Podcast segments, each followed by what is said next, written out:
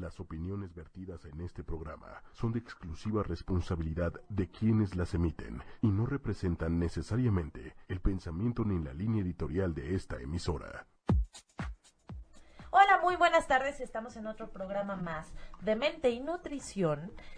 Estoy aquí con mi compañera y querida amiga y psicóloga favorita. Claro, claro, como no olvidar. Para que no se sienta así, ya no se lo digo. No, no, no me voy a sentir, no me voy a sentir ¿Cómo eso estás, jamás. queridísima Mariana? Muy bien, Maribel, estoy muy contenta porque ya saben todos ustedes que me encanta tener invitados en nuestro programa Ajá. y porque creo que aportan demasiado. Claro. por Ya sabes, entonces creo que nos dan como como otra visión y creo que nos ayudan a nutrir el programa. Entonces, literal a nutrirlo, ¿eh? ¿Qué tal? Claro, y aprendemos de ellos que eso es básico. Básico, Exacto. básico. Y hoy tenemos aquí en Maribel, preséntanoslo. Espera, pero primero vamos a decir el programa, ¿no? De qué vamos a hablar y después el invitado. Bueno, es que el invitado está aquí. Es que ya se ve el invitado. Ah, Ahorita exacto. estoy viendo aquí, ya se ve, ya está saludando. Hay un lag, pero no importa. Tenemos aquí a nuestro invitadísimo, el doctor en psicoterapia y especialista en adicciones, Adrián Salama. ¿Cómo estás? Yo estoy excelentemente bien. ¿Cómo están ustedes, chicas? Muy contentas de tenerte aquí. Porque, ¿qué creen?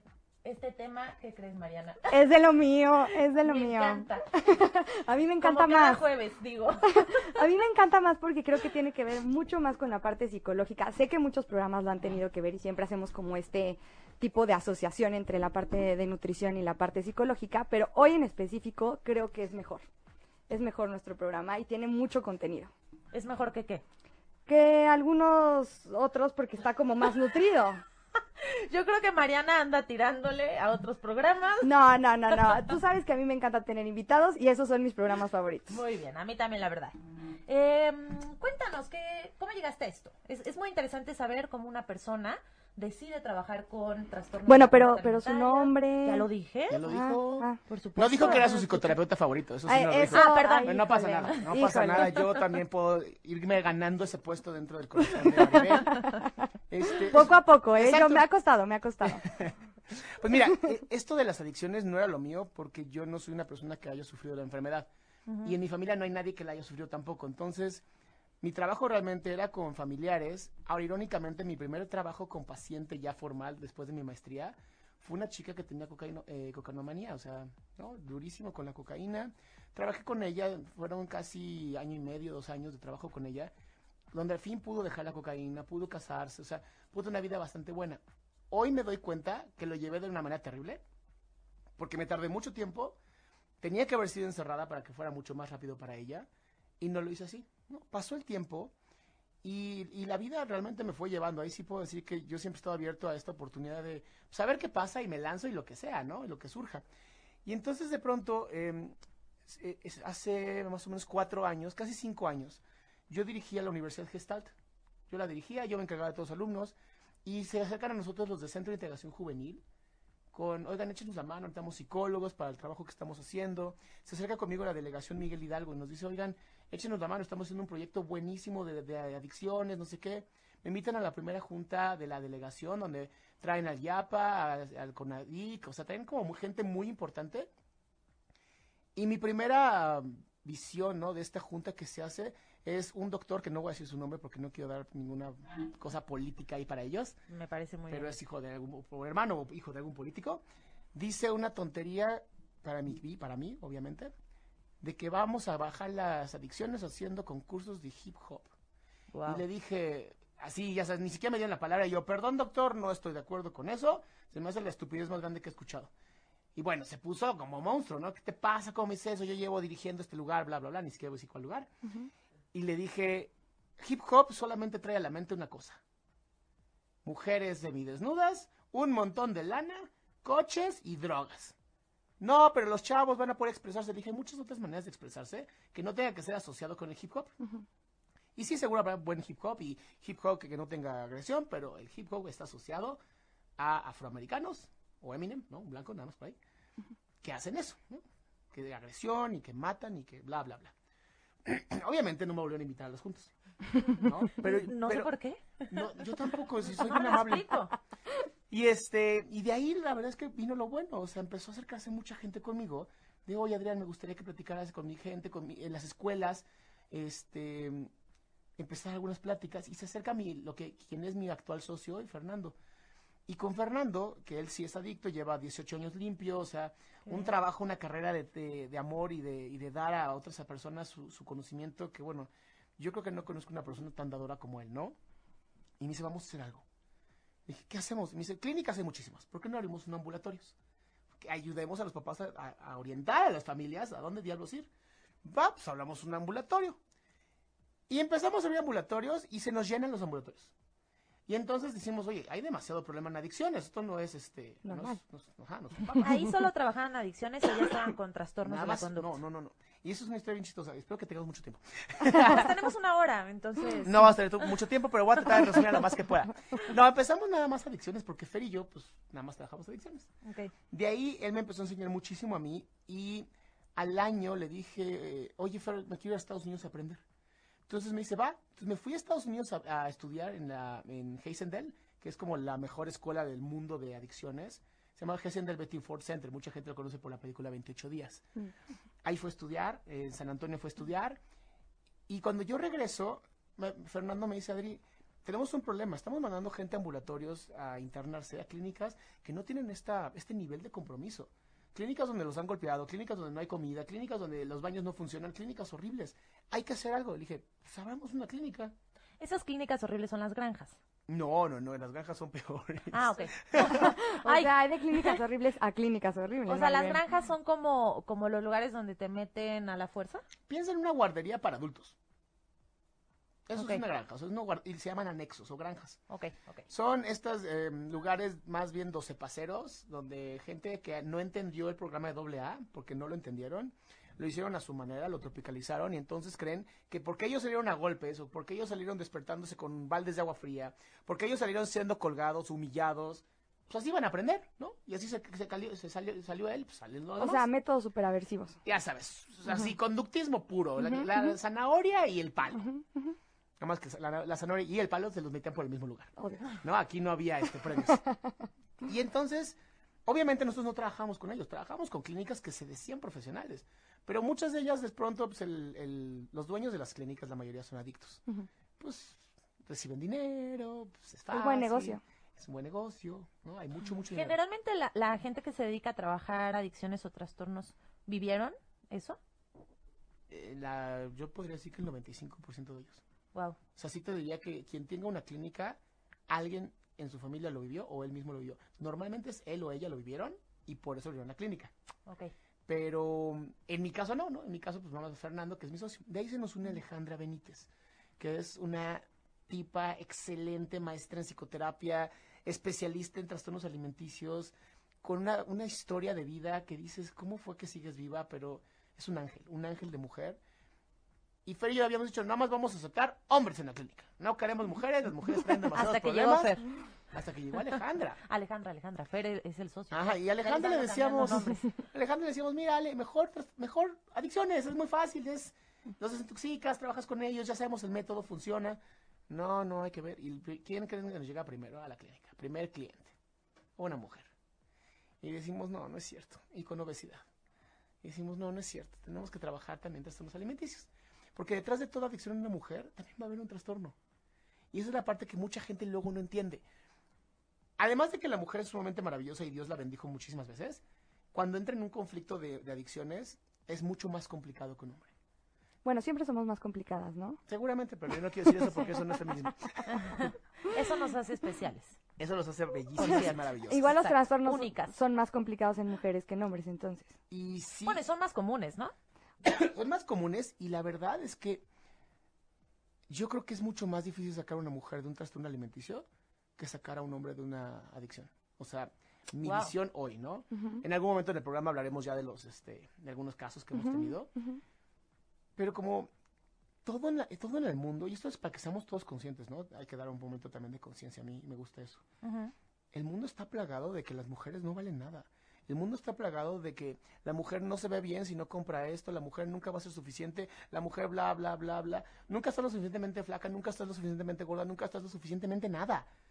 Nunca Y- es suficiente. Exacto, y yo tengo una hija y a mí me desespera eso, porque yo sí me considero una persona feminista, ¿no? No soy radical ni nazi, pero, pero sí me considero una persona feminista en donde sí creo que las mujeres y los hombres no somos iguales, somos equitativos. O sea, debe haber justicia y justicia es darle a cada quien lo que necesita. ¿no? Que eso es lo que confunden con igualdad. Es que ustedes quieren ser iguales a nosotros. No, no quieren tener penes, los, No. los juro. Y los hombres no queremos tener menstruación, se los juro. Sí, sí, sí, sí. Pero esta Pero dentro de su rol, Exacto. ¿no? Que cumplan con su rol. Pero el rol de la mujer siempre es tú nunca vas a ser suficiente. Sí. Y entonces, ¿qué es una qué es un trastorno alimenticio? Es un quiero desaparecer o quiero protegerme.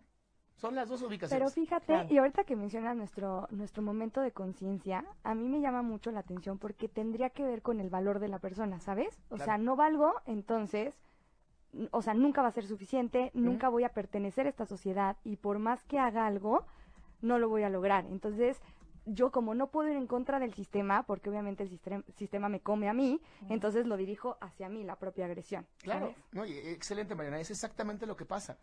Nada más que esta lo que pasa con las adicciones y los trastornos alimenticios, que aquí viene un momento como wow, que es, son exactamente lo mismo. Ujú. Porque luego la gente dice, no, es que es bien diferente y ¿por qué la metes en una clínica de adicciones a un anoréxico, no? Porque es lo mismo.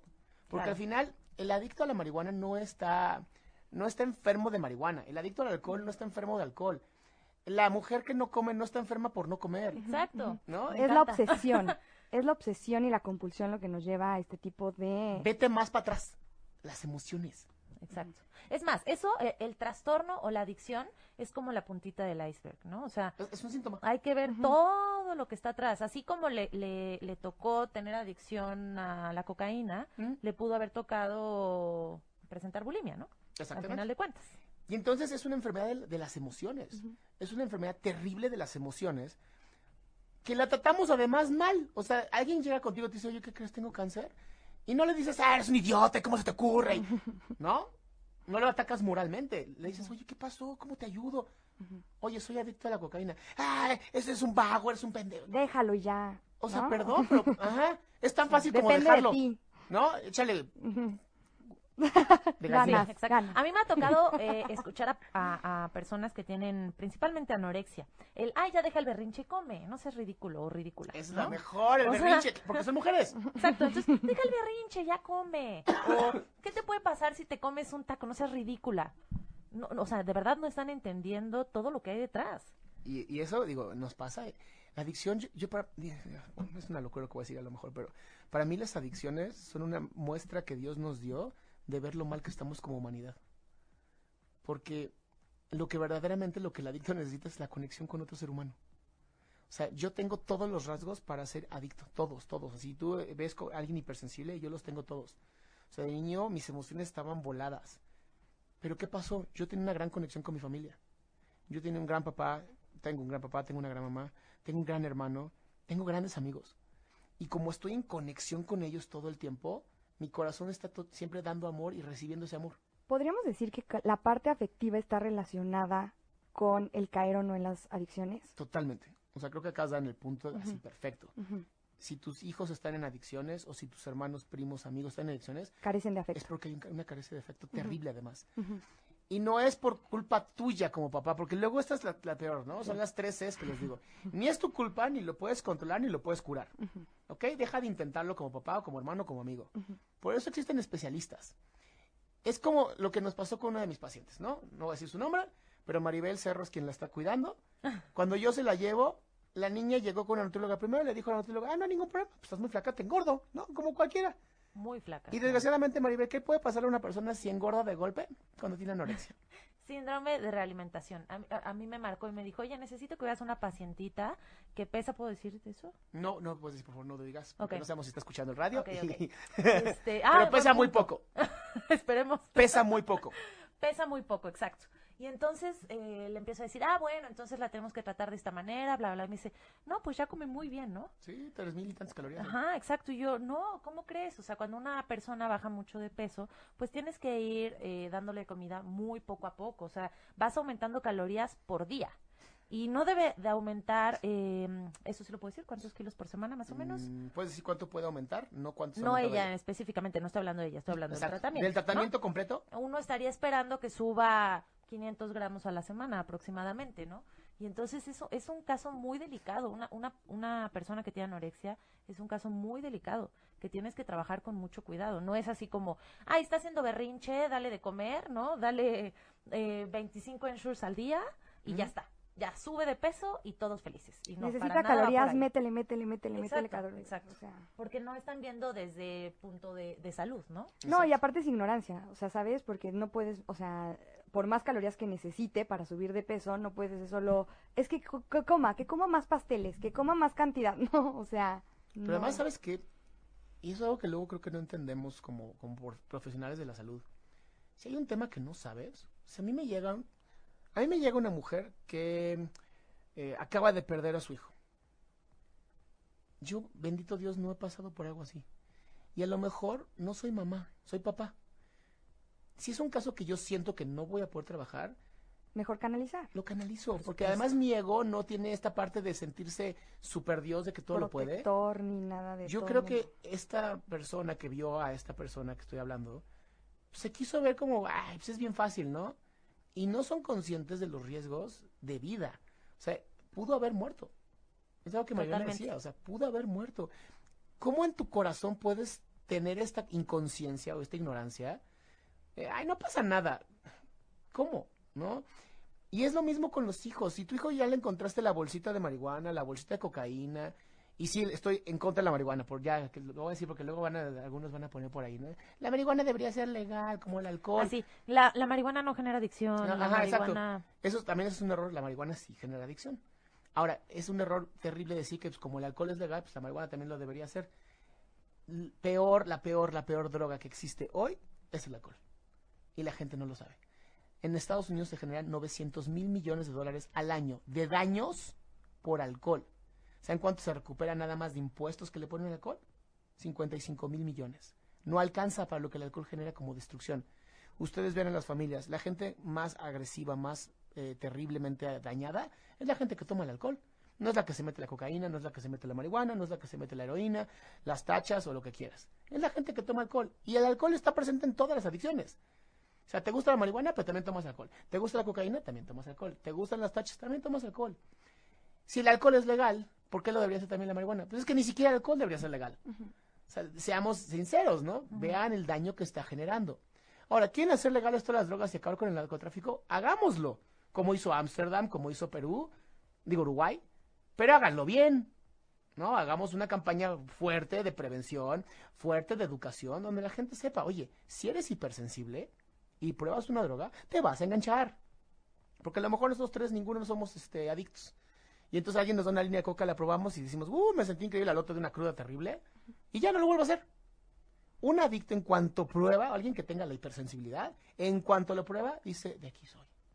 Y lo sabemos desde chiquitos. Lo sabemos desde el niño que se robaba las copas de vino este, en Año Nuevo. Lo sabemos desde la niña que todo el tiempo estaba fijándose en su cuerpo. Oye, mami, ¿por qué, ¿por qué tengo esto? Mami, me están creciendo los pechos y no me gusta. Mami. Ya son puntos de, de, de, de atención. Alertas, alertas Claro. rojas. ¿Y qué podríamos hacer si nosotros empezamos como a detectar este problema con, con algún familiar, ¿no? O sea, ¿qué, ¿qué intervención podríamos tener ahorita que son como las bases, ya sabes? O sea, Sí. que apenas está como generando este punto adictivo, ¿cómo podríamos frenarlo de algún modo?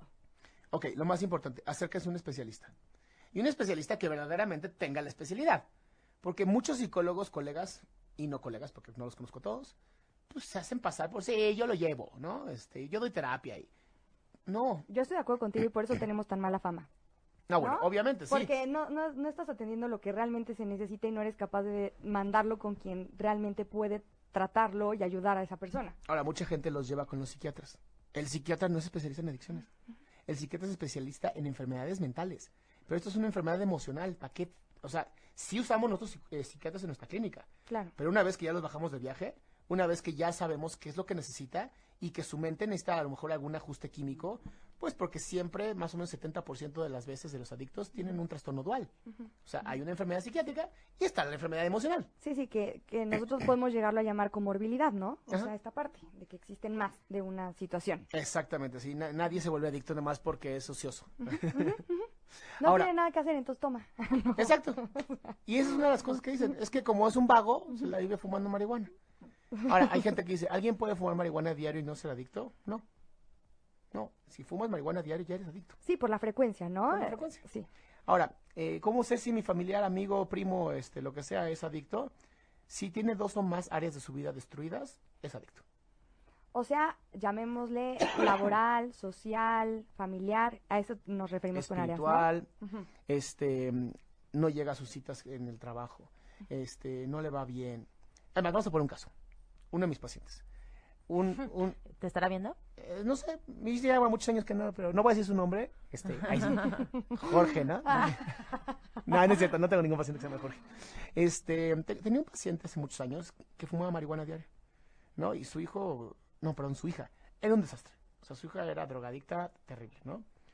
Y él decía, es que él sí se levantaba todos los días a trabajar, regresaba, le iba muy bien, o sea, dirigió una muy buena empresa. Y le dije, bueno, si vamos a trabajar con tu hija, o sea, Fernando se dedicaba a su hija y Alejandra, yo me dedicaba más bien a la familia, tú no puedes fumar marihuana en el tratamiento. La tienes que dejar. La dejó por amor a su hija. Obviamente no hubo crisis de abstinencia, nada, pero pues no es adicto. Cuando pasan dos o tres meses, él se da cuenta de que él sí había perdido muchas cosas en su vida. De que él no sería el director de una empresa, él sería el dueño de una empresa si no hubiera estado fumando diario. Y eso es lo que a veces los chavos que están jóvenes, que ven internet y creen todo lo que Google dice, no entienden. Si tú le pones un freno a tu cerebro, ¿qué crees que estás haciendo? O sea, y eso es lo que luego no entienden. ¿Para qué te metes alcohol antes de 18 años? Porque todos mis amigos lo hacen. Pues sí, pero es ilegal. El alcohol dice 18 más. Es hasta los 18 años. Ay, no me digas que tú nunca lo hiciste. No. A mí no me lo permitían. No, no, y además, a ver, eso sí me parece muy importante el tema que estás tocando, porque los papás muchas veces quieren hacerse cool con sus hijos o quieren Amigos. permitirles ciertas cosas cuando el niño está siendo niño, 12, 13 años, y les dan alcohol y es súper dañino a nivel cerebral, pero que sean conscientes del daño que están ocasionando, porque es como, ay, solo, solo es tantito, solo es un traguito, solo es... Aparte dicen, prefiero que lo tome aquí en mi casa, ¿no? Nunca no han escuchado eso, prefiero que lo tome Claro. aquí y, y que, que aprenda a tomar aquí con su familia, ¿no? Y entonces a los niñitos ya les están dando alcohol como para que aprenda el chiquito, Y lo que están haciendo es condicionando el cerebro a una sustancia. Porque el cerebro de un niño hasta los 21 años, o una niña hasta los 21 años, es condicionable. Todo lo que tú le enseñes lo va a aprender. Y le estás enseñando también que tú no tienes cero, que tienes cero autoridad. Que en tu casa no hay autoridad, que tú no vales nada y que si puedo tomar en tu casa, puedo tomar donde yo quiera. Y no lo ven. Porque quieren ser amigos. Y yo les digo, ah, ¿quieres ser amigo de tu hijo? Bueno, dile cuántas veces te chingas a su mamá. ¿Qué? Claro, dile Son cuántas veces tienes relaciones sexuales con tu mamá. Porque son amigos. Y dile cómo la pones. Y dile qué posiciones usas. No, ¿cómo crees que te pasa? Estás loco. Yo soy muy fuerte en eso. Yo soy muy directo. No, es que entonces no. Ah, entonces no quieres ser su amigo. No hay medias embarazadas. O estás o no estás embarazada. Listo. Y es cuando empiezan con este como darse cuenta de tal vez no estoy haciendo las cosas bien. Perdón. Vamos a llevarlo al trastorno alimenticio, ¿no? ¿Cómo es que un papá no se da cuenta que su hija o su hijo, es más bien hijas, perdón, vamos a generalizarlo, Es que ¿va? por cada nueve mujeres hay, o sea, por cada, de cada diez, nueve son mujeres. Pues Sí, la prevalencia es hacia Sí, la la mujer. prevalencia es mucho más grande en mujeres. Y así Entonces, por sin- eso se habla en femenino. Ajá, en femenino. Sí hay casos de hombres, pero pues muy pocos. ¿Qué pasa en un papá que no lo ve? En una mamá que no lo ve. ¿Qué pasa? Porque no es que tu hija de la nada este, Deje de comer. deje de comer. No, o a lo mejor sí come frente a ti. Pero si amas verdaderamente a tus hijos, te das cuenta cuando ya tiene la ojera, cuando ya le bajó el, el cuerpo. O sea, los ves. Estos papás ya no vieron a sus hijos. Se llama negación. Y esta negación es terrible. Porque puedes tener gente diciéndote, oye, tu hija se ve enferma. Oye, escuché a tu hija vomitar, ¿está bien? Ay, seguro algo le cayó mal. La negación es la peor enfermedad familiar que existe. Y hay que entender algo, familias. El adicto, la trastorno alimenticio, es solamente el chivo expiatorio de toda la familia. Es el punto de toda la familia está enferma. Ay, pero este, mis hijos ni siquiera están con ella, pero viven en tu casa, sí, es toda la familia. Y entonces cuando los invitas a terapias familiares, no, es que mi, mi hermano no quiso ir, mi mamá no está de acuerdo. Mi papá está enojado. ¿Qué tan común ah, ves tú? eh, bueno, obviamente estás diciendo que toda la familia está enferma, pero ¿qué tan común ves un tema de adicción en la familia y también, o sea, en la misma familia, el tema de trastorno? O sea, por ejemplo, eh, o al revés, ¿no? O sea, eh, mamá que tiene anorexia, hijo adicto. ¿Qué tan común es esta, este conjunto en una familia? Inglaterra ha invertido miles de millones de libras en investigar de dónde vienen las adicciones. Hay hoy un gen que se cree, ¿no? Ya tienen como 55 millones de combinaciones, ¿no? Se cree que hay un gen que es el que la mayoría de los adictos tiene. Ah, eso sí lo había leído. Está demostrado, y esto le va a encantar a Mariana porque es de conductismo, Sí, sí. está demostrado que si en la familia alguien es adicto o alguien es alcohólico, alguien de los hijos va a tener que hacerlo también. Está Pero no se relaciona la adicción con el trastorno. Eh, sí, porque decimos, eh, vamos al punto que era Ah, claro, o sea, al, al decir adicción estamos englobando también trastornos. hipersensibilidad. Sí, vamos sí, a, sí, vamos a ayudarlo. Si alguien de la familia es hipersensible, eh, en línea hacia arriba, alguien de la familia hacia abajo va a ser hipersensible. Claro. No significa que va a caer en una adicción o un trastorno. Va a ser por hipersensible. predispo- predisposición, o sea, simplemente tendrá, a lo mejor no llega a un trastorno, pero sí va a ser la persona que se cuide más con los alimentos, que sea como un poco más así. Yo también lo vería como relacionado, no sé qué pienses tú, Adrián, con esta parte de que la personalidad, tanto obsesiva como muy rígida, como papás muy estrictos, como este tipo de, de situaciones, hace que se cubra como el mismo patrón, ya sabes, que yo al tener el modelo de mis papás de esta manera, entonces eh, aprenda lo mismo, tanto la parte genética ya la traigo y entonces eso hace que se me active más y me detone algún tipo de adicción o de trastorno. De la Mira, papás que son rígidos y controladores tienen hijos adictos y con trastornos alimenticios. Papás que son, me vale lo que mi hijo haga, tienen hijos que tienen adicciones. Papás amorosos y llenos de, de vida, tienen hijos que tengan adicciones. O sea, no es tanto en el estilo de crianza. es, es- es- y además esa es la desgracia. Bueno, pero me imagino afecta, ¿no? O sea, Ah, no, claro, que influye, sí, muchísimo. O sea, Sí, si sí. tú no estás consciente de quiénes son tus hijos, ¿no? Si puedes, tu hija puede bajar 30, 40, 50 kilos y no te das cuenta. es más, tú haces que baje, ¿no? Que también es muy común, sobre todo hoy en día. Que como está toda esta moda del tema de bajar de peso y verte bien, etcétera. Ajá, Estamos exacto. ahora en la moda fitness y yoga. Entonces, Todo es exacto. fitness y yoga. Qué flojera. Bueno, yo hago yoga, pero Y Alejandra también hace yoga. pero- Ale, te quiero mucho. Pero yo he visto como eh, cada vez las mamás, mamás jóvenes, meten eh, en dietas, planes muy restrictivos a los hijos, que me impacta, ¿no? Que, que desde chiquititos les satanizan el consumo de azúcar, el ¿Y dónde lo sacan, Maribel? ¿De dónde sacan estas estupideces? de internet. De internet. Lo odio. A ver, ¿por qué no No, van? no, no lo odio tanto. Ustedes sí véannos gracias a internet. No, yo amo Internet. Internet es la herramienta más perfecta que existe. Lo único malo de Internet es que tienes que aprender a usar Internet. Claro. ¿no? No es como el coche que pues, aceleras y ahí frenas y listo. Y te dan un curso de coche y se acabó.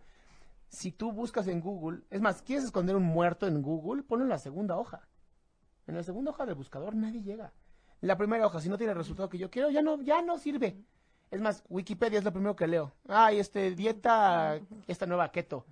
De las Bueno, hay de todo lo que se te no sé ocurra. cómo- que es, es, es satanizar el azúcar. Ahora, sí te voy a ser bien sincero, Maribel, y a lo mejor yo estoy equivocado, pero yo sí creo que el azúcar es uno de los grandes problemas hoy de la, de la humanidad. Por todo supuesto, tiene estoy de azúcar. acuerdo. Así es. Y de hecho, de hecho tuvimos un programa hace un tiempo sobre la adicción al azúcar. Que también es. y estuvo muy padre y claro que puede pasar, pero yo sí creo que no debemos satanizar alimentos, que no hay alimentos buenos, malos.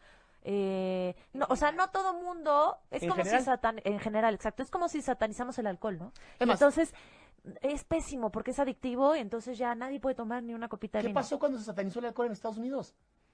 Apareció este Al Capone, uno de los más grandes mm, así, mobsters y mafiosos del mundo que mató no sé cuántas millones de personas, o miles de personas, ya estoy exagerando seguro. Pero apareció porque prohibieron el alcohol. O sea, no puedes prohibir algo que ya existe. Por eso la, la guerra de las drogas es una estupidez. Porque en vez de mejor decir, mejor dejemos todas legales y empecemos a hacer buenos tratamientos a la gente, no, las satanizamos. Y entonces, ¿qué hace el adolescente que todo quiere hacer diferente? Todo lo que está prohibido. Justo. Y lo mismo pasa con la comida, claro. Entonces, si desde chiquititos, niños de preescolar, de kinder, las mamás les están diciendo que no pueden comer eso porque engordan y porque a la gente, y yo lo he escuchado, ¿eh? De mamás, verídico, decir, a la gente gorda no los quieren. Es que tú no puedes ser gorda porque te vas a ver fea y nadie te va a querer y bla, bla. Desde chiquititos. Pues, ¿cómo no van a crecer con esas ideas? Y entonces después, si no están bien fuertes emocionalmente, como decías, ¿no? Y no tienen un ambiente, gente que los quiera, que mm, todo este tema del amor que decías, pues van a caer. Y quiero decir algo, Maribel, no para entrar en conflicto contigo, pero estas Uh, mamás... Me gusta pelear, pero...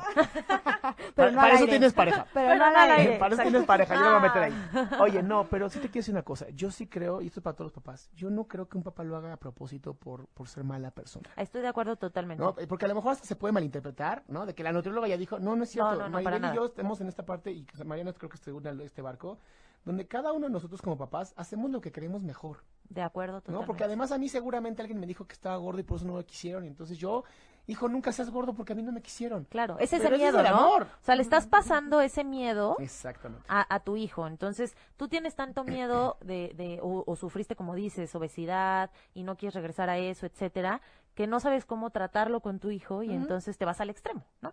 Y también al revés. Tengo micrófono, pero Ah, Te acerco el micrófono. Es muy importante esto porque es- esta mujer es muy inteligente.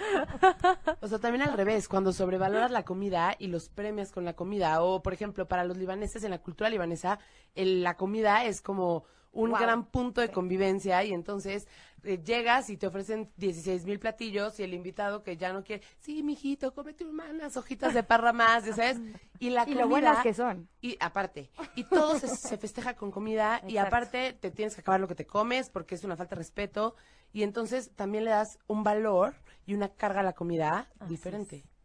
No, y es el punto de convivencia. Tú bien lo dijiste. O sea, creo que también es esa parte en donde si nosotros, no sé tú qué pienses, Adriano Maribel, vemos la comida como parte de nuestro punto de reunión, ya sabes, y acercamiento familiar, en vez de un punto de control, por así decirlo, podríamos ser más felices y no habría tanto esta parte, ¿no? Y, y creo que otra cosa que yo quería comentar acerca de la negación, que muchas veces sucede, y no solo con papás, con todos nosotros, no nos gusta ver lo que nos duele. Y sí hay que verlo, porque si no lo enfrentamos, va a seguir existiendo y solo vamos a ir pasando de una adicción a otra, ¿no? Entonces, totalmente. creo que es importante que aunque nos duela aceptar la realidad, siempre es mejor aceptarla. Si no, no la podemos trabajar. Si la seguimos negando, van a pasar otro tipo de eventos y va a ser peor porque se va a hacer como, como una bola, ¿no? Entonces, ¿para qué? O sea, mejor sí va a ser doloroso, sí, o sea, sí es necesario que a lo mejor acudan a ayuda profesional, pero siempre tomando en cuenta que enfrentar el problema va a llevar a una solución mucho más sana que el seguir negándolo o tapándolo como si eso no existiera, ¿no? Correcto. sí. Exactamente. Mira, eh, afuera hablábamos eh, nosotros tres de que hay comidas como eh, los pancitos dulces, este, los refrescos azucarados, eh, todo ese tipo de cosas, ¿no? Hace, yo trabajé en el Food Bank en Estados Unidos, es un lugar donde se recoge toda la, la, mm, comida que los supers ya no pueden tener, que los restaurantes ya no pueden tener, que los eh, hoteles dejan y desperdician, lo mandan a un Food Bank donde ahí se ponen cajas, ¿no? Se selecciona, se ponen cajas, se manda lo que es correcto para la gente que no tiene que comer. Qué padre, siempre me pregunté qué pasaba con toda esa comida. Yo también, yo también. Es sí bueno saberlo. Hay un proyecto que se llama Robin Food, Hay un proyecto que se llama Robin Food. que se encarga de hacer eso desde eventos sociales, de toda la comida, de las bodas y todo eso. de todas las comidas, de bodas, Igual de que lo eventos. googleen, pero vale la pena. Ok. Chéquenlo. Entonces, yo, ¿Qué tal? ¿Qué tal Háganlo porque sí traducción, es, eh? sí es padre ser voluntario en ese tipo de cosas. No nada más cuando hay tragedias, chicos, hay que ser voluntarios todo el tiempo. Claro. Yo fui voluntario en este lugar porque quería conocer cómo hacían algo tan grande, ¿no? Era- es, un, es inmenso el lugar. Son hectáreas, hectáreas, hectáreas. Incluso ellos eh, plantan su propia comida, este, ya tienen ganado, o sea, han hecho algo muy importante para ayudar a la gente que no tiene que comer, sobre todo latinos y afroamericanos. Eh, aquí viene la parte interesante. Me acuerdo que yo estaba empaquetando unas cosas y me pasaron unas galletas. Y yo dije, a ver, ¿cómo vamos a mandarles galletas? Entonces pensé que había sido un error y entonces fui con el director del, del, oh, del no sé, cadena de producción. Y me dijo, ¿y por qué no va a haber galletas? Dije, no son nutritivas, ¿no? Tienen azúcar, tienen grasa, tienen bla, bla, bla. Y me dijo, ¿y qué va a nutrir al corazón si no? Y con eso me callé, Sí, ya no peleaste más. no peleé más y dije, es que también hay comida que nutre el corazón.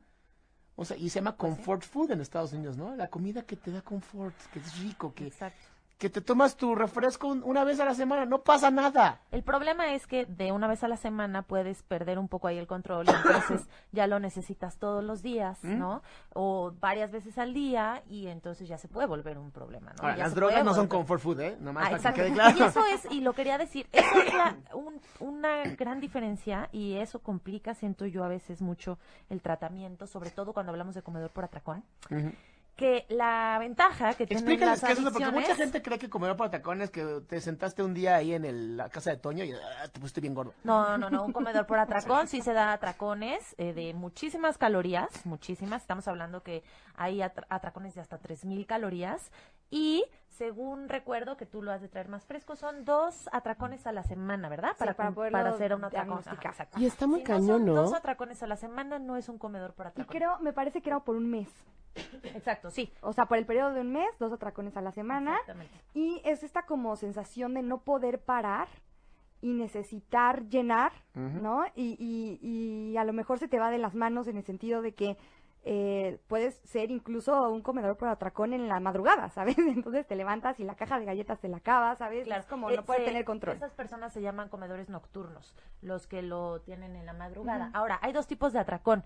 Eh, el que es real, que es este que estamos mencionando, y hay otro que es el tipo de atracón que tú sientes que tuviste, que es el que tú dices, Ajá. ¿no? Incluso hay personas con anorexia que dicen tener atracones, Órale. ¿no? Y es ese atracón de me comí una manzana y siento que y tuve un atracón. No, mi cielo. Sí, o sea, eh, es... Que además es real para ellos. eso. Para Claro, ellos es un atracón. porque es un Sí. atracón totalmente en su vida, ¿no? A ver, yo tengo esta rexi- restricción enorme de calorías y de repente me como una manzana entera, me dio un atracón, ¿no? Ahora, para los papás, yo creo que es importante, Maribel, que les expliques a las mamás, que son las que más tiempo están con los hijos, y los papás que también pueden estar con ellos, que tienen que estar revisando el historial del, de Google o de Yahoo o de lo que diablos usen sus hijos, del iPad, del teléfono y, de, y del celular y de la computadora, porque muchas páginas como la de Ana Mía y no sé cuáles páginas, Ay, que aparte las han cerrado miles de veces y, y las vuelven a abrirse abrir, y que chequen los grupos eh, de Facebook donde están sus hijos. A ver, Facebook no puedes entrar si tienes menos de 18 años, porque hay adolescentes. Fin. ¿No? Hay cosas, de repente pasan cosas y no no todas de alimentación y adicciones, ¿no? Pasan unos videos Por eso vamos a hablar nada más de adic- dices- de adicciones y de trastornos alimenticios. Pasan unos videos que dices, qué horror, ¿no? O sea, qué, qué sanguinario está esto y los niños yo, viéndolo. yo creo muchas veces eso, o sea, mientras el papá esté consciente de lo que sus hijos ven, van a poder prevenir que exista este tipo de situaciones a futuro que Ajá. se les salgan de control. Mientras el papá esté ausente en la vida emocional de sus hijos, va a ser mucho más propenso a que el hijo caiga en este tipo de, de situaciones. Ya te dejamos hablar, porque llevas dos horas. Sí, sí, sí, sí. Mariana no te deja, de repente. Es que de que va. agarro el micrófono no lo suelto, Lili.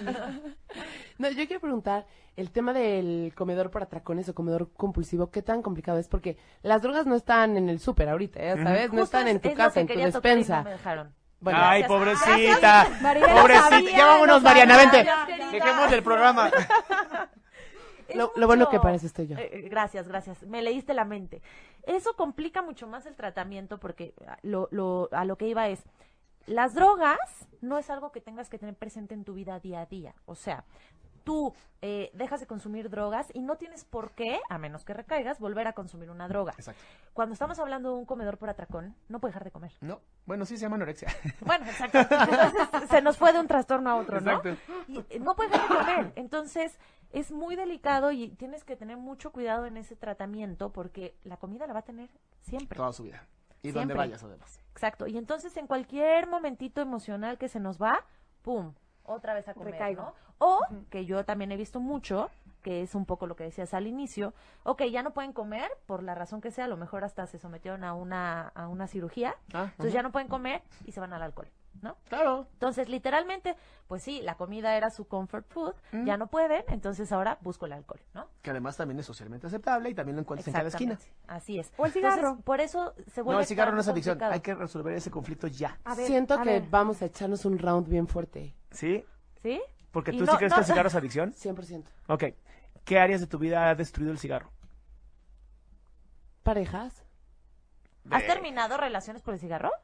No. ¿Ves? No. ¿Ves? ¡Qué mentira! también. Se llama dependencia. Mira, la diferencia entre una adicción y, y una dependencia, porque puedes ser dependiente del alcohol, pero no adicto al Pero te voy a alcohol. explicar una cosa, ¿eh? O sea, yo sí veo, Aparte el E, sí veo muy fuerte como el cigarro deja que seas funcional, al menos en mi caso, en temas laborales, por ejemplo. Claro. O, o más bien, a ver, ¿por qué no es una Ah, adicción? mejor. Solamente y- y en los cuatro años que llevo trabajando en esto, Fernando me presentó a una, a una mujer que es la única que te puede decir que tiene una adicción al cigarro. ¿Por qué digo esto? Eh, la verdad es que nadie Si tú te dicen ahorita, oye, te, te regalo un viaje a, ¿cuál es tu país favorito? Que dices, yo quiero conocer ese país. Ahorita tengo ganas de conocer em, Holanda. Ok, te digo, te regalo en este momento un viaje todo pagado, comidas, tours, este viaje, todo, a Holanda, nada más no puedes fumar en el, en el avión. ¿Lo haces? Sí. Obvio, porque no es una adicción. Alguien que tiene una adicción y le dices, vas a pasar 16 horas en un avión sin poder inyectarte, meterte cocaína, fumar marihuana, no puede. O sea, es demasiada ansiedad y dice, no, no, no, no, mejor no lo hago. Me pierdo la oportunidad de mi vida porque prefiero el placer inmediato. El cigarro es una, es una Es- dependencia. Pero entonces, a ver, por ejemplo, tú dirías que un cuate que toma todos los fines de semana, pero no toma de lunes a viernes. ¿no es alcohólico? Depende. Depende, porque esa es otra de las creencias. En, en Francia la gente toma vino todo el día. Todos los días. Un cuate que toma los viernes, los sábados, este, se pierde durísimo, eh, tiene broncas con su esposa, porque, pero de lunes a jueves no toma. Ok, aquí tenemos que tener la primera. ¿Tiene problemas en la pareja? Sí, ¿Tiene problemas con los hijos? ¿O no tiene hijos? sí. Ok, tiene problemas con los hijos. Dinero. Eh, ¿Espiritualmente es una persona que se ve satisfecha? No. Listo, ya tienes tres de las áreas de vida. Ok, es, alco- es alcohólico. es un ¿no? alcohólico. O sea, Pero y- se llaman alcohólicos funcionales. Ah, pero entonces el cigarro podría ser una adicción funcional. Es una dependencia. El, ¿Este también tiene dependencia o tiene adicción? Este ya tiene adicción porque ya tiene tres áreas de su vida destruidas. El- yo no conozco a nadie, que- o sea, es muy sencillo. Si yo fumo y a usted no les gusta, me salgo, fumo y me regreso. Yo no, no conozco parejas que te digan, yo no puedo andar contigo si estás fumando. Pues entonces no sos mi pareja. Don. ¿No? Pero aparte gente- eso pasa desde antes, ¿no? O sea, me conociste fumando, si Sí, tanto exacto. te molesta, no vamos a estar juntos. Este, el cigarro es la sustancia, la nicotina es la sustancia más difícil de dejar en, como sustancia. Es la más difícil de dejar porque genera una ansiedad espantosa. Pero está descubierto en varios estudios que la nicotina es muy efectiva en la gente con hipersensibilidad. Les, sí les relaja el sistema nervioso. Por eso fumo, claro. Por eso fuman. Entonces, en, mi clínica me dicen, ¿por qué dejas que tus, que tus adictos fumen? Pues porque si no se suicidan. O sea, pues no les Es puedo quitar todo de golpe. claro. Mejor que fumen, ¿no? Sabiendo ya los resultados que pueden tener a futuro, a que estén en la ansiedad todo el tiempo. Pero fíjate qué importante, porque yo hasta este programa pensaba que sí era una adicción, al igual que Lili. O sea, yo decía, sí, de verdad es una adicción, porque además así lo han manejado en mi casa, ¿no? Todos Así fuman, todos fuman, y yo no soy la única que no fumo, y entonces es como, no podemos, Mariana, tenemos una adicción. O sea, Ajá. tú no sabes lo que nosotros vivimos. ¿Y, y nos están escuchando? Y nos están escuchando. Híjole, a ver si, y si Y no, les molesta. Pero yo creo que está bien que, que vean este, este punto. Es una porque, dependencia. porque entonces ya pierden este punto a su favor en el sentido de poder como justificar que lo hacen por esa razón, por esa razón. Pues la van a cambiar la palabra. Cambiar. Somos dependientes, listo. Sí, sí. Y bueno, sí, sí son dependientes Pero- y sí se podría quitar, pero si no quieren, no, ¿por qué? Pero yo creo que una dependencia es mucho más fácil que tratar, no sé qué opinas tú, que una adicción como tal. O sea, creo que la adicción es aún más fuerte. A lo mejor así lo visualizo yo, ¿sabes? Lo veo como más arraigado una adicción Porque estás que una la sustancia. dependencia. Estás viendo la sustancia. Quítate la idea de la sustancia. Vete a una dependencia, no hay problemas emocionales. Hay gente que emocionalmente está muy bien y puede fumar y no pasa nada. O sea, perdón, Fritz, eh, digo, Fritz, este, Freud, fumaba habanos, fumaba veintitantos habanos, le dio cáncer de mandíbula por estar fumando, pero fue una- un gran ser humano. Pero el problema es que ahorita el cigarro ya no es socialmente aceptado. Depende. Bueno, o sea, cada ¿A dónde vez vayas? Ya casi no puedes fumar en ningún lado, eso Sí, es una realidad. ¿Mm? Y, y bueno, por eso. Pero vamos a la parte, vamos a la parte de qué es más fácil. Es más fácil la adicción porque la adicción siempre va a traer este fondo de, de dolor. La dependencia no. Es bien difícil que una dependencia traiga un fondo de dolor. Y también va a traer mucho mayor beneficio a la hora de dejarlo, ¿no? Exactamente. Entonces, ya tienes un fondo de dolor, ya estuviste en la cárcel, ¿no? Una niña que sufre anorexia o bulimia, ya estuvo en el hospital, ¿no? Ya le hicieron estudios, ya le metieron eh, tubos por todo el cuerpo, o sea, dicen, ¿sabes qué? Mejor si lo dejo, esto está generando mucho dolor. Y eso es lo que... ¿Que ese es el famoso fondo de ese las es el famoso fondo. Por eso cuando, cuando los papás me dicen, es que yo no quiero que toque fondo, les digo, es que lo único que estás haciendo es elevando la escalera para que el día que toque fondo sea de mucho más alto. Va a ser terrible. Claro. Es preferible un fondo ahorita, joven, de se estrelló en el coche y en ese momento lo metes en una clínica, o trabajas con él, con un especialista en adicciones, especialista, por favor, no cualquier persona, no un grupo de 12 pasos, que son muy buenos, pero para adultos. Cuando ya tú ya viviste tu vida y dijiste, no, ya no puedo más, ahora yo sí quiero cambiar. ¿A los adolescentes no se trabaja con los 12 pasos? Hay, hay grupos de 12 pasos de adolescentes y la verdad es que son tan efectivos como mejor invitarles un helado. O sea, en la- dentro de, por ejemplo, en tu clínica no trabajan los 12 pasos. Sí trabajamos 12 pasos. Ah, ok, pero no como un grupo de 12 pero pasos, o no- sea, ah, ok, ya nuestro método no es 12 pasos. Ok, perfecto. Sí lo conocen, como también conocen la psicoterapia, como también conocen los nutriólogos, como también conocen los psiquiatras, como también tienen terapia individual, como también tienen terapia grupal, como también los disciplinamos a que vivan una vida en excelencia, una vida donde ellos lavan sus platos, ellos hacen su comida, o sea, es más, responsabilidad. te podría decir, hay papás que me han dicho, oye, este, mi hijo no es adicto, pero me encantaría meterlo a tu clínica, porque veo que su hermano ya barre, ya lava la, este, la ropa, ya, ya se hace su cama, o sea, dice, lo hiciste un hombre. Pues sí, porque al final lo que esta persona está buscando es la conexión, ya sea con el otro, ya sea con Dios, como quieran entenderlo O ustedes, consigo mismo. y al final contigo mismo, que es la conexión más importante. Wow. O sea que básicamente, entonces, eh, las personas que sufren una adicción, que quedamos que estábamos abarcando trastornos también, Trastornos también. eh, tienen como, no saben hacia dónde ir, están como perdidos, con Están mucho tratando dolor. de vivir con mucho dolor. ¿Y qué es dolor. la adicción? ¿Qué es el trastorno alimenticio? Es una manera de apaciguar todo ese dolor físico emocional. Eso es todo. Sí, es evitarlo, Es evitar. pero no es borrarlo. A ver, No Eh, es- como dicen, tapar el, el Sol con un dedo. A ver, una niña con anorexia, ¿qué siente todo el tiempo? Hambre. Inseguridad. ¡Hambre! Hambre, no. ¡Hambre! La bloquean, pero todo el día tienen hambre. ¿Cómo no van a tener hambre? Es- Imagínate. eso me encanta porque además eso yo lo descubrí con la Pero primera si no, paciente. si no comes, se te quita el hambre. No, es que eso es mentira. No, no, no, Viven es que con hambre. Ellas sí viven con hambre, nada más que la bloquean. O sea, hay puntos extremos que son sus casos, que claro que tienen hambre. Es imposible que no tengan hambre porque hay, hay personas que llegan a consumir 200 calorías al día. Y el ¿Cómo problema, a el problema del hambre, y, eh, hay gente que yo practicaba en algún momento yoga, kundalini, y hay algunos de estos ¿Ves? este, si hacías yoga y sé, lo yo- criticaste. y lo critico todavía. Fitness y yoga, fitness y yoga. Exacto, fitness y yoga. Este, hice esto que son los ayunos que haces por siete días y luego les pasa 21 días, ¿ya Ajá, ¿sabes? Y sí se te quita el hambre como al séptimo día, pero porque dejaste de consumir comida por completo. El problema en las anoréxicas, que es lo que yo he visto, y me, me vas a corregir, eh, por favor, Maribel, es que de pronto sí como que agarran un poquito, o Porque se no meten aguantan, papel, claro. o no cortan por completo la comida. O sea, sí tienen cierta relación con ella, pero la dejan y entonces bajas mucho más rápido de peso cuando comes hipocalórico, muy pocas calorías, que cuando cortas por completo la comida. Obviamente, si llegas al ramadán de 40 días, te mueres. ¿No? O sea, ya se acabó. Pues, ahora es que tienen esta relación como amor-odio con la comida. Claro. O sea, es como su peor enemigo. ¿Y quién pero representa la comida, Maribel? necesitan. ¿A ¿Cómo, quién- cómo? Es, es una pregunta para los papás. ¿A quién representa la comida? En, el caso de la persona, pues a la- a- al problema, ¿no? ¿No? No, a la mamá ¿A o la al papá, no lo ¿A la sé. mamá? A la mamá sí. porque cocina, pero al papá porque provee, no lo sé. Ah, eso lo sabes de mí porque yo lo dije en el programa pasado, ¿no? Maribel lo sabe todo. No. es que en el programa, en el eh, antes tenemos un programa de fitness.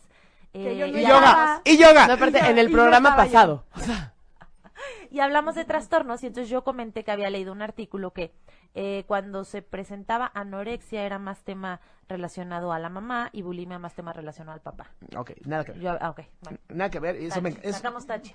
Pero no es tache, es que ese es el problema de internet y los artículos. La gente escribe No, pero era un cosa. artículo científico, no, no creas que me lo saqué así de Mm, Wikipedia, pues sé que- no, yo sé- tampoco. y, no, y- y te prometo que si nos metemos a ese artículo científico, no tiene nada de científico. Puede ser, puede ser. Pero sí es verdad que la comida lo asociamos directamente a mamá, porque ¿quién fue la que nos dio pecho?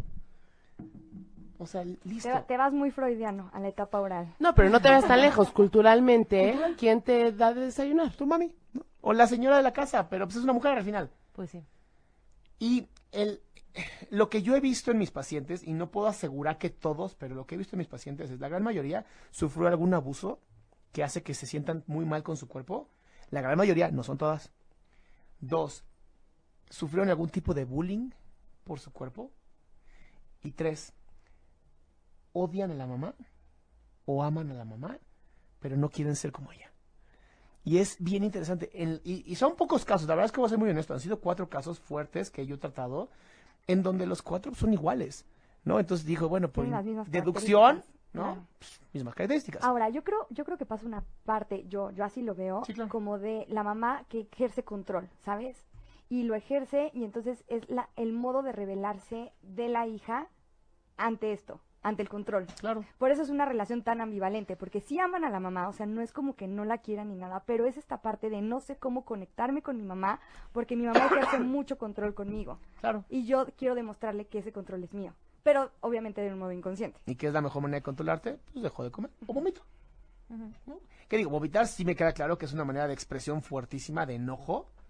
Porque, hijo, para vomitar necesitas... Eso es mucho más agresivo. Bueno, que- ahora, en, en bulimia el único método compensatorio no es el vómito, están los Eh, ayunos ¿eh? prolongados, las conductas inapropiadas con ejercicio, o sea, Ayúdanos con eso, porque yo estoy seguro que mucha gente tiene la misma ignorancia que yo, que cree que bulimia es nada más vomitar. Exacto, Y que anorexia es dejar de no. comer. Exactamente, y claro que no. O sea, la bulimia es el tema del atracón y después una conducta compensatoria. Esa es la diferencia entre bulimia y trastorno por atracón. Eh, cuando no hay conducta compensatoria es trastorno por atracón y cuando buscan la conducta compensatoria ya es bulimia. ¿ok? Ok. Hay diferentes tipos de conductas. Está el vómito, que es como la más conocida y creo que es eh, casi siempre la que la gente piensa que es. Después tenemos eh, ejercicio en exceso, entonces se dan un ¿Como atracón. Y vigorexia va un poco más allá, que buscan volumen, Ok, ok, etcétera, ¿no? Entonces, esto es irse al gimnasio tres, cuatro horas eh, o quedarse toda la noche haciendo abdominales, ¿no? Ok. Otra conducta compensatoria es el ayuno. O sea, me doy un atracón hoy sábado y dejo de comer hasta el lunes o martes. Oh. Y de esa manera considero que las calorías se van a compensar ahí un poco. Otra conducta es el consumo de laxantes o de alguna pastilla para bajar de peso, ¿no? Entonces me doy un atracón, me echo mis laxantes, me da diarrea, ¿no? Y estoy ahí en el baño horas y saco todo lo que comí. ¿Sí? Diga. No, no, ya. ¿No hay Bueno, ninguna bueno. que sea relacionada con el agua? ¿Que tomen 3.000 Sí. litros de agua? Sí, este, pero está muy relacionada a otro trastorno. O sea, por ejemplo, paciente que tiene anorexia y entonces cree que tomando agua va a bajar de peso y tienen como una obsesión con el agua. Entonces no comen o comen muy poco y eh, toman litros y litros y litros de agua, ¿no? Pues quiero entender y quiero resumir porque a lo mejor algunos están como yo. Para que haya bulimia tiene que haber un síndrome de atracón primero. Sí, primero es el, el atracón, que te digo, puede ser de dos maneras el atracón. Puede ser el real, que son muchas calorías en poco tiempo con la pérdida de control, o puede ser el, el atracón que siente que se dio el atracón, que no son tantas calorías, pero perdieron el control comiéndolo. O sea, puede ser un atracón de un taco. ¿no? Y entonces después buscan la conducta compensatoria. Hay múltiples conductas, como ya mencionamos. ¿no? Todas presentan vómito. Y por eso es tan delicado encontrar la bulimia. Claro. Es sumamente delicado porque pueden ser incluso personas con sobrepeso. ¿No? O sea, ni siquiera, no obesidad, pero con unos kilitos de más, o un peso totalmente saludable. Y como su vida la llevan normal, o sea, bueno, normal obviamente está afectando, como, como dices, ¿no? Algunos aspectos de la vida, pero comen normal, entonces no lo presentan, nada más de repente tienen los atracones, dos veces por semana aproximadamente, hay gente que tiene seis, siete atracones, o sea, siete días a la semana, Ouch. Y eso es lo que buscan la conducta compensatoria. Todo lo demás comen normal y llevan una vida normal. Entonces, verlo es muy difícil. Contrario a la anorexia, que literalmente lo ves. ¿No? O sea, una persona con anorexia es mucho más fácil verlo. Y no porque estén en los huesos, no todas las personas con Exacto. anorexia están en los Eso huesos. es lo que la gente cree. Es, es que si no está como en la foto de YouTube o de, de Google, entonces no está, no es anorexia. Exactamente. No, no por eso, pero sí se ve, o sea, ojeras, se les cae el pelo, eh, muy pálidas, la piel cambia de tono, empieza a aparecer un vellito para proteger. Entonces la anorexia se ve. La bulimia es muy difícil, muy, muy difícil. Ahora, puede haber conducta compensatoria en la anorexia, o sea, a una mujer que sea anorexia, anoréxica y haga mucho ejercicio y no se da tacones. Es la anorexia purgativa. Ah, ok, ok, ok. Es Que comen hay muy papás que poco. eso. Comen muy poco, o sea, hay dos tipos de anorexia. Eh, la purgativa es en la que comen muy poco, pero cuando llegan a comer lo que sea, o sea, puede ser una ensalada de lechuga con jitomate, o se van a hacer ejercicio, o buscan una conducta compensatoria, pero no entran como bulimia porque ni siquiera tienen estos atracones frecuentes. Ok. Para que vean papás y mamás. Ahora, yo sí recomendaría, esta es mi opinión personal, que quiten todas las balanzas de su casa. Un minuto. Ya, quiten sus balanzas de la casa porque les aseguro, y Maribel va a decir que sí es verdad esto, que su peso no tiene nada que ver con su físico. Porque puedes tener muchísimo músculo y pesar más de lo que tú crees, o puedes estar lleno de grasa y pesar muy poco. Que he tenido pacientes, he tenido pacientes que pesan 40 kilos, pero son 40% de grasa. ¿no? Entonces, Entonces dejen de estar buscando, es que mi peso, mi peso, el peso no dice nada. El peso nada más dice cuánto puedes o no cargar en las aerolíneas ahora. Exacto. Ya te van a pesar a ti a ver si te dejan subir o no. horror, Y el peso, de verdad, de verdad, y ya, ya también lo platicamos hace tiempo, no da la felicidad. O sea, no lo No. busquen por ahí, porque ahí definitivamente no Pues cuántas personas con anorexia no son felices, al contrario, sufren. Bueno, son, viven en depresión, profundo dolor, como nos decía, ¿no? Todas las adicciones o trastornos que, bueno, se engloban en adicción, pero para los que nos acaban de escuchar, eh, viven en depresión. Es una depresión terrible. Entonces, tratan o cubren esta depresión o la tapan con un trastorno o con una adicción, ¿no? Pues bueno, ¿qué crees? Que ya se nos acabó Se el nos tiempo. acabó el más aquí Yo sé que tú que sí, regañándonos un minuto, un minuto.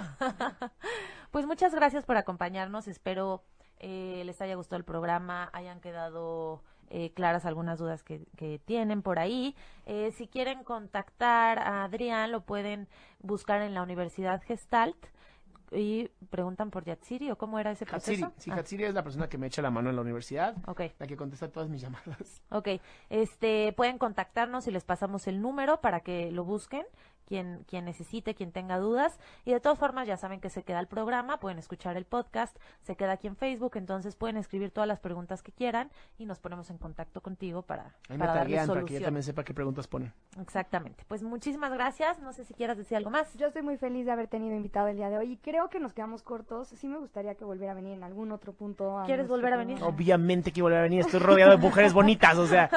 No, bueno. Entonces, Pues vamos a sí- invitarlo sí, otra me vez. gustaría que habláramos y más a detalle, porque creo que quedaron como muchos puntos que podríamos retomar y muy interesantes. Entonces te agradezco mucho que hayas estado hoy con nosotros Gracias, también. Y no se pierdan nuestro programa todos los jueves a las 12 de Mente y Nutrición. Muchas gracias. Que tengan un excelente día. Bye. Si te perdiste de algo o quieres volver a escuchar todo el programa, está disponible con su blog en ochoymedia.com. Y encuentra todos nuestros podcasts de todos nuestros programas en iTunes y Tuning Radio. Todos los programas de ochoymedia.com en la palma de tu mano.